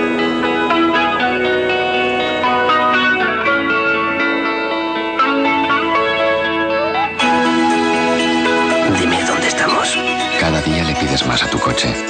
¿No crees que se merece algo a cambio? E Plus, la nueva era del diésel. Repsol IPF te ofrece el tiempo. Muy buenas noches. Eh, Jornada marcada por una clara inestabilidad atmosférica repartida de forma irregular. En muchos puntos de España había momentos, en la península sobre todo, donde el cielo pues, se mostraba con grandes claros, en otros instantes eran negros nubarrones, esos cumulonimbos de gran desarrollo que traían consigo precipitaciones fuertes, tormentosas, torrenciales incluso en algunos momentos. Y ya decimos, ese reparto era un tanto irregular, como puede observarse en la secuencia de imágenes tomadas desde el satélite Meteosat. El centro de las bajas presiones, situado en las proximidades de las costas portuguesas, no lejos del área del Golfo de Cádiz, y como a medida que transcurría la jornada, esas nubes iban desplazándose hacia el interior y vemos cómo se desarrollaban en muchos puntos y traían consigo, como también indicábamos, esas precipitaciones en algunos casos bastante fuertes y un cielo negro, esas nubes de gran desarrollo que reciben el nombre de cumulonimbos. Unas temperaturas que no fueron bajas, pero que desde luego con esas precipitaciones en los momentos en que puntualmente se producían, experimentaban un descenso considerable. El mapa que refleja la situación prevista para el mediodía de mañana nos muestra, pues, como aspectos principales, que el centro de las bajas presiones se retira, se aleja, se desplaza hacia el norte. Estará situado mañana previsiblemente, es profundo, más o menos al este de las Islas Británicas. Favorece la llegada de vientos de componente norte a la península ibérica. Un nuevo frente, que es esa banda nubosa que vemos en el Atlántico, alcanzará aproximadamente a esa hora las costas del Cantábrico y también los Pirineos. Y en general, en el resto de la península, los vientos no tan marcados, pero seguirán siendo de componente norte. ¿Qué circunstancias se pueden derivar de esta evolución? Pues por una parte la posibilidad de precipitaciones localmente fuertes en zonas del Cantábrico Oriental, en los Pirineos, nieve en cotas altas dentro de esa zona montañosa, también nieve en las cumbres de la cordillera Cantábrica. Precipitaciones moderadas y tormentosas, sobre todo en las primeras horas, en algunos puntos del Mediterráneo, en Andalucía y en Extremadura. En general, en el sur de la península, esas precipitaciones tenderán a ir remitiendo. También los chubascos que moderados y tormentosos se producirán en las Islas Baleares irán poco a poco siendo menos intensos y menos cuantiosos. En Canarias, si acaso, alguna precipitación débil en el norte. Y con los vientos de componente norte que decíamos, las temperaturas más bien en descenso. Ese descenso más acusado en el tercio superior de la península. El jueves eh, las precipitaciones también pueden ser moderadas y tormentosas en el tercio norte peninsular, las regiones cantábricas, Galicia, norte de Castilla y León, la cuenca alta del Ebro y en los Pirineos. Y serán de nieve también en zonas altas, en esos puntos montañosos del interior, dentro del tercio norte peninsular. Algunas precipitaciones más débiles y moderadas en puntos de la zona centro, en Extremadura, el oeste de Castilla-La Mancha y el oeste de la comunidad andaluza. Y en general, en las regiones mediterráneas peninsulares y en Baleares, cielo parcialmente nuboso, pero sin precipitaciones. Tampoco las habrá en Ceuta y en Melilla ni en Canarias. Y unas temperaturas que tenderán a descender, quizás notablemente, en las regiones mediterráneas y se mantendrán en la vertiente atlántica. En la jornada siguiente, el viernes, parece que la situación evoluciona, eh, digamos, hacia una cierta estabilidad, sobre todo en el sur. Es posible que todavía haya chubascos moderados y tormentosos en la zona oriental del Cantábrico, la cuenca alta del Ebro, en los Pirineos y en Baleares, donde además puede haber precipitaciones en forma de granizo. Cielos con nubes y claros, algunos chubascos pero moderados, tendiendo más bien a remitir en el resto de la mitad occidental dentro de la mitad norte. Y en general, en el sur, nubes y claros, probablemente sin precipitaciones. Incluso habrá muchas zonas ya del suroeste donde los claros superarán a las nubes. Algo nuboso tan solo en Canarias, vientos de poniente que serán fuertes en el área del estrecho y las temperaturas, y en este caso sí puede haber homogeneidad, tenderán a descender prácticamente en todas las regiones. Muy buenas noches.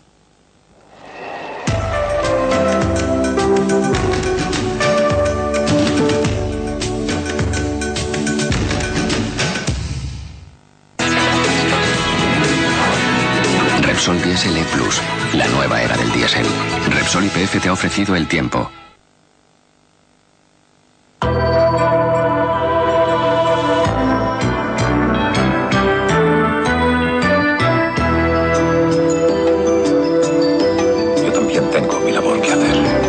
Puedes seguirme a donde voy. En lo que de hacer no puedes tomar parte. A lo largo de la historia, personajes vinculados a los más distintos ámbitos y actividades profesionales han sido los encargados de marcar tendencias, modas y estilos de vida. Estos personajes públicos llegaron a la fama avalados por su talento, esfuerzo, méritos, cualidades o simplemente belleza, que de alguna forma han logrado transmitir a la sociedad. De repente todo ha cambiado. El glamour y la clase han dejado paso al vendo mi vida por una imagen en tu programa. Son una nueva raza de famosos.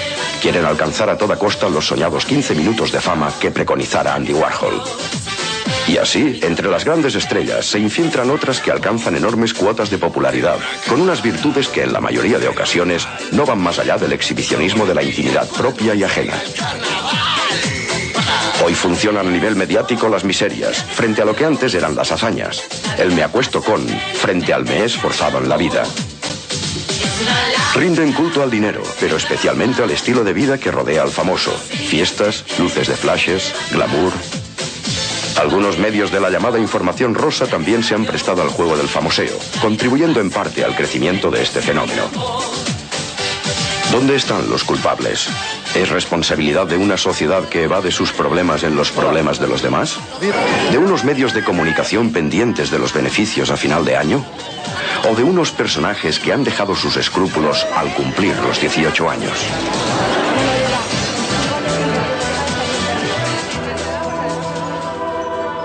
Bueno, pues estas son algunas de las preguntas que hoy nos vamos a hacer y que vamos a tratar de responder. Yo creo que lo que ustedes acaban de escuchar tiene frases muy fuertes. Estamos hablando de gente que alcanza la popularidad vendiendo su intimidad o sencillamente haciendo muescas en la culata del revólver como los viejos eh, vaqueros del oeste, pero en vez de para ver las víctimas que habían provocado en los duelos, para ver a cuánta gente se ve a la cama. Yo no sé, Rocío Martín, por ejemplo, buenas noches. Buenas noches, Luis. Si esto que nos acaban de contar responde, desde tu punto de vista, a lo que en este momento es el retrato robot de esa nueva raza de famosos. En parte sí. En parte sí, además yo creo que se han dado tres puntos que de los tres hay que coger algo. Lo único que ocurre es que yo creo que evidentemente estamos ante un, eh, un sensacionalismo, pero que no es nuevo, que hay que recordar que en los años 30 ya lo habían inventado eh, lo de la Parson y Eda pero vamos, por ejemplo, ¿no? que estas señoras no hablaban de los famosos, Demos- hablaban de lo que hacían. Demos como premisa provisional que estos son los famosos que tenemos, y luego veremos si estamos todos de acuerdo o no. Exactamente. Don Gustavo, bueno, en todo caso, estos son los, los famosos que nos merecemos. Sí. ¿Por qué? Hombre, pues yo creo que es una cosa casi evidente. El hecho de que los famosos sean estos, que haya esta lista de famosos y no otra, es porque el público los ha aceptado. si el público no los hubiera aceptado, no estaría en la pantalla el tiempo ni el cuarto de la que están. De manera que es el público el que los acepta, aunque se les propongan desde fuera. Por tanto, el interés, a mí me parece el interés que tiene este análisis, es que con este análisis estamos analizando a la audiencia, a la sociedad española que ve esto. Lo que pasa es no que... no tendría interés ninguno esto. Esa reflexión, don Gustavo, que le agradezco, por cierto, que no se me olvide preguntarle por qué se hace llamar a usted filósofo estoico. Sí, sí, antes sí, entrar se puedo decir, sí. Nos devuelve, don Javier Dasera, psiquiatra, una pregunta fundamental. Si es verdad lo que dice don Gustavo, yo me atreveré a discrepar si ustedes no lo hacen. ¿Quiere decir que tenemos una sociedad que está al borde del diván del psiquiatra? ¿De verdad estamos tan mal de la chola como eh, refleja ese retrato robot? Bueno, la audiencia o esa audiencia es una parte de la sociedad, no es toda la sociedad. Pero efectivamente hay una sociedad o una parte de la sociedad que puede estar un poco enferma. Realmente vemos como determinados trastornos, como la depresión o la anorexia nerviosa o la dependencia de sustancias o muchos otros trastornos como el trastorno disocial, etcétera, está aumentando en nuestra sociedad. Decir, el estrés, los trastornos de angustia y muchas veces nos preguntan, en general la gente nos pregunta a los psiquiatras, decir, bueno, pero ¿qué pasa ahora que hay tantas personas deprimidas o tantas personas con estrés? ¿Qué ocurre en nuestra sociedad? Pues algo pasará en nuestra sociedad. Silvia, tú, eh, lo he dicho al principio, has pasado muchos filtros antes de ser una actriz consagrada. Yo, te quiero preguntar una cosa que creo que viene al pelo para el debate de esta noche. Si ahora tuvieras que elegir, si pudieras echar atrás en la máquina del tiempo, y tienes que elegir entre el talento, es decir, acrisolar tu talento, demostrar que vales para llegar a donde has llegado, o ir por la vía rápida, ir sencillamente por la vía de la fama, cueste lo que cueste, la fama a cualquier precio, ¿tú seguirías apostando ahora mismo por el talento, como hiciste en tu tiempo, o irías por el atajo? No me arrepiento en absoluto de una decisión que tomé cuando era muy joven. Eh, tuve la oportunidad de, de poder elegir en televisión cuando salieron las privadas. Me ofrecían un cheque en blanco, me decían, presenta lo que quieras, haz el programa que quieras. Pero yo mm, rechacé. Quería ser actriz por encima de todo. No quería que mi imagen se vinculara a programas televisivos que habían en esa década, en los 90, que eran pues reality shows, concursos un poco estúpidos. Y me esforcé muchísimo renunciando a una gran cantidad de dinero por ser una gran actriz. Por, por ser una buena actriz, mejor dicho, porque el camino es largo, es muy duro, es muy difícil. Eh, eh, mm, tú has dicho consagrada, yo creo que aún me falta muchísimo por recorrer. No, Pero yo buena- quiero ser una gran actriz. Tú has dicho quiero. buena actriz, yo, yo, yo añado ya que eres una gran actriz y no te lo digo como un brindis a la alegría, me has gustado. Pero es difícil, ¿eh? porque hay que apostar y hay que renunciar a, a la facilidad que te da la fama. Eso es el dinero fácil, es oportunidades fáciles para todo, pero no para, para consagrarte, como tú has dicho. ¿Puedo hacerte una pregunta difícil, Alex? ¿Muy difícil? Digamos que en mi ánimo está ponerte en un compromiso. Yo, yo sostengo una tesis, eh, aunque yo no quiero ser protagonista de este debate, y es, la fama rápida encierra una penitencia, que es el olvido rápido. Tú perteneces a la primera generación de OT. Muchos de vosotros, no es tu caso, ya no han sido, eh, digamos, eh, recordados eh, últimamente y están desapareciendo del mapa. ¿Hacéis cuando competís por la fama esa reflexión? ¿Sabéis que puede ser algo que dure cinco minutos? Eh, tienes mucha razón en, en muchas cosas que dices. Y sí que es cierto que, bueno, todo lo que sube, y o te subió muy alto, pues hay gente que se encarga de bajarlo y es algo totalmente obvio y normal, ¿no?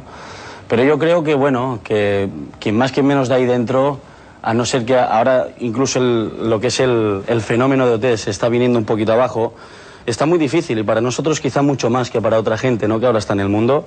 Pero yo creo que si tienes, yo por ejemplo, pase lo que pase, aunque tenga que estar tocando en teatros, y te lo digo de corazón, y tenga que estar eh, pasando años mm, de muy, tanto económicamente como psíquicamente, porque esto quieras o no destroza, yo seguiré con lo mío. Yo tengo ganas y creo en mí, en mis posibilidades, y en eso estoy. A veces será mejor, otras veces será peor, ah, otras veces mucho peor, pero lo que está claro es que cuando me caigo me vuelvo a levantar y, y ahí para adelante. Que de momento la puerta se abrió y ahí estamos, luchando muchísimo, sí. Antes, eh, en broma, si ustedes me permiten esta pequeña confidencia, eh, decíamos algunos, que ya tenemos una cierta edad, que eh, el que más autógrafos había firmado es Alex. Yo creo que es injusto. Yo creo que el que más autógrafos tenía que haber firmado, en mi opinión, es Sergi. ¿Por qué? Porque él ha sido un modelo para muchísima gente. Para mí fue un modelo. Yo lo he visto jugar, a mí me encanta el tenis. Lo he visto correr de un lado a otro de la pista, esforzarse, dejaste, dejarse hasta, hasta el último trozo de piel, a girones, es preciso por ganar. Eso era un modelo. Era un modelo de dedicación, era un modelo de lucha, era un modelo de, de- de- de aplicar el esfuerzo. Yo, yo eh, Sergi, te pregunto, ¿los famosos en general de hoy en día son un modelo para la sociedad española, en tu opinión?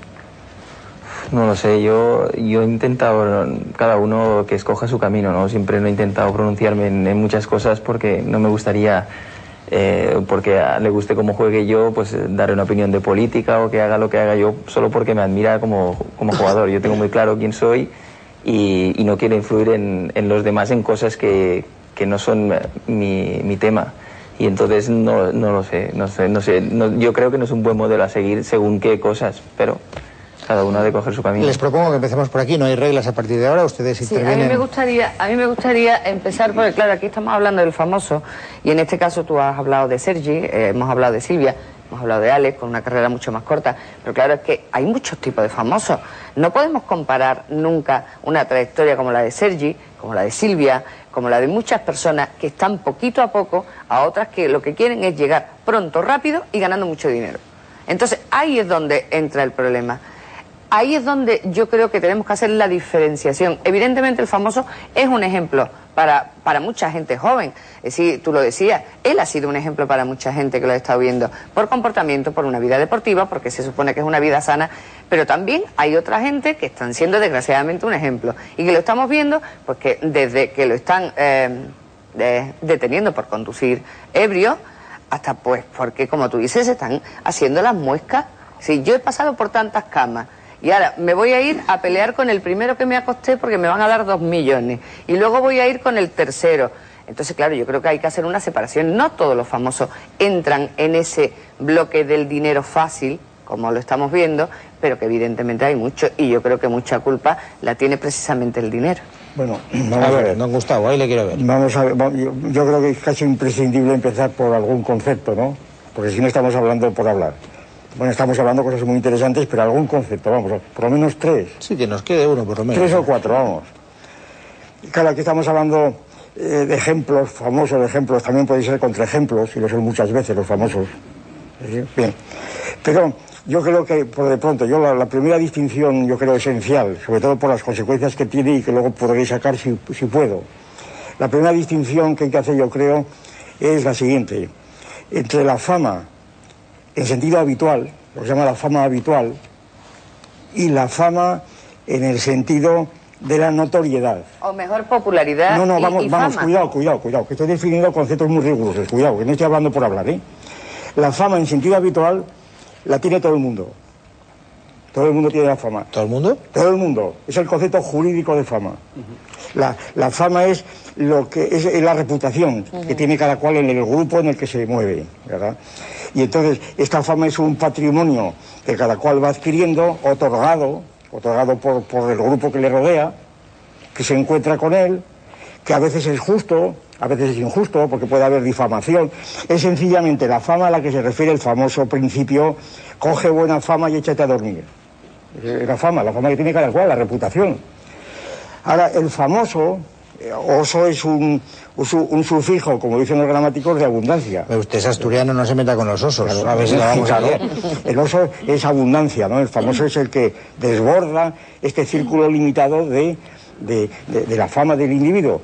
Y el famoso son muy pocos los que son famosos. Son muy pocos. La diferencia además es la siguiente, que el que tiene fama eh, y la fama, o el que es reconocido en su círculo, el especialista, por ejemplo, en algo que es reconocido, en su- eh, por ejemplo, pues un médico, un químico, un matemático, un premio Nobel, eh, yo, invito a los presentes a que se cojan la lista de los premios Nobel, ¿verdad? Desde 1900 hasta ahora. Y absolutamente son desconocidos prácticamente todos. Pero, no solamente en, en física o en, o en química, sino en, en literatura, ¿verdad? Decir, son totalmente desconocidos, los premios Nobel. Y entonces, y sin embargo, para los especialistas tienen una reputación, son conocidos. Entonces, la, la diferencia, y, y ahí voy, es que la fama de notoriedad, la fama de notoriedad, desborda, primero desborda su especialidad, de cada cual. Es decir, todos sabemos que Sergio Bruguera era, era tenista, pero si es famoso es no solo porque era tenista, sino porque lo conocen los que no son tenistas también. Si necesariamente, si uno se queda en su campo, no se puede llamar famoso, se llamará pues, pues reconocimiento, reconocido, reputado, lo que fuera. Y entonces el problema es cuál es el- la razón por la cual hay notoriedades si las notoriedades que son de muchas clases, las clases de famosos, claro, hay, yo distingo, y perdón, y voy a terminar enseguida, yo distingo tres clases de famosos principales, tres clases de famosos. Primero, los que tienen notoriedad por su cuerpo, es decir, porque su cuerpo está implicado necesariamente en la fama. Digo, pues puede ser un artista, un, mal- un acróbata, pues que sea un culturista, en fin, el, el que tiene que estar con su cuerpo, ¿verdad? Después el famoso, que no es su cuerpo, sino que es pues una obra cultural, cultura extrasomática, dicen los antropólogos, ¿verdad? Pues que escribe un libro, que inventa una teoría, ¿verdad? Que escribe una composición musical. Es decir, una obra que está despegada de su cuerpo, hasta el punto de que él puede ser anónimo, él personalmente no lo conoce nadie. Y luego una tercera clase que es intermedia. El caso del cantante, el caso del médico, ¿verdad? del clínico, el caso del santo, que, que- que tiene que estar en contacto con lo que hace. Entonces, cada una de estas cosas tiene sus regímenes totalmente diferentes, totalmente distintos. Y, y termino. Y entonces la tabla de valores por la cual la sociedad elige, elige a, a un, a un individuo, pues esa tabla de valores es muy difícil de establecer. Porque eh, depende, por eso, la, por eso la lista de famosos refleja la tabla de valores de la sociedad. Claro, pero ahí refleja. damos un salto fuerte. Yo creo, a ver, eh, por esa banda, no creo- Y lo de enfermo, enfermo, que dice el psiquiatra, claro, que tiene razón. Enfermo y enfermo. Pero es que hay puntos de famosos que yo no creo que se les pueda llamar enfermos. Todo lo contrario, son gente de, de primera, son gente excelente, ¿no? Y sin embargo hay gente muy vulgar. A ver, Pero y cuanto más vulgar de sea- famoso hay famoso de Vamos a ver, primera, el- el- famoso de segunda y famoso de tercera. El, el individuo que es vulgar, cuanto más famoso sea, más vulgar es. Don Javier, bueno, Y- por y- alusiones. y podría poner No sé, tres ejemplos. Don- don Gustavo es filósofo estoico, pero ve usted que tiene una cierta tendencia a monopolizar el debate. No le dejen. No, No, no, no deje, no, no. Sergi, tú subes a la red, Silvia, tú haces eh, un, eh, no hagas un muti, sino todo lo contrario, y don Javier tenía Sí, no, yo creo que hay una cosa clara, ¿no? Y que es llamativa. Es decir, eh, hasta hace no mucho, eh, las personas buscaban tener una buena fama, es decir, una notoriedad fundamentada en algo positivo, en una serie de valores que los demás reconocían. Sin embargo, ahora no importa tener buena fama, sino que muchas personas buscan incluso tener mala fama. Claro, es que se- además eso se está dando ahora. Y a través de la mala fama eh, van a tener una serie de beneficios. Es decir, antes alguien que tenía mala fama tenía una serie de perjuicios desde el punto de vista social. Pero ahora personas con mala fama, podríamos decir, según criterios anteriores, pues tienen una serie de beneficios y es una contradicción. Es decir, ¿qué está ocurriendo para que esto sea así, no? Bueno, pero eso, eso es algo que podemos debatir. Yo, creo- yo la mala está- fama- no, la mala fama, le está dando la razón porque lo que está Bien. diciendo don Javier, en mi opinión, don Gustavo, antes de que usted vuelva a coger la hebra, Como nuevo cliente de Western Union, puedes disfrutar de una tarifa de envío de 0 dólares en tu primera transferencia internacional de dinero en línea. Envía dinero a los tuyos en casa de manera rápida, fácil y conveniente. Visita westernunion.com o descarga nuestra app hoy mismo y tu primera tarifa de envío corre por nuestra cuenta. Aplican ganancias por cambio de moneda. No disponible para tarjetas de crédito y envíos a Cuba. Servicios proporcionados por Western Union Financial Services Inc. NMLS 906983 o Western Union International Services LLS NMLS 906985.